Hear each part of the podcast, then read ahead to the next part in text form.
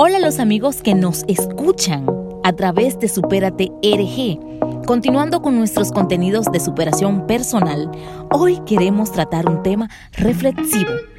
Memoriza lo que dejas por donde caminas. ¿Cuáles son las huellas que dejas por donde pasas? Son huellas de responsabilidad, de solidaridad, de humildad. ¿Cómo te recuerdan los que contigo estuvieron? ¿Te recuerdan con cariño, con alegría, con enojo o ni siquiera te recuerdan?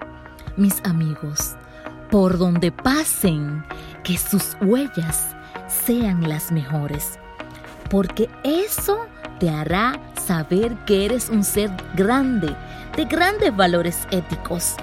Qué bonito es encontrarte con un ex compañero de trabajo o de estudios y que éste se sienta feliz al verte. Esto te hará saber lo que realmente eres. Por donde camines, deja lo mejor de ti. Supérate.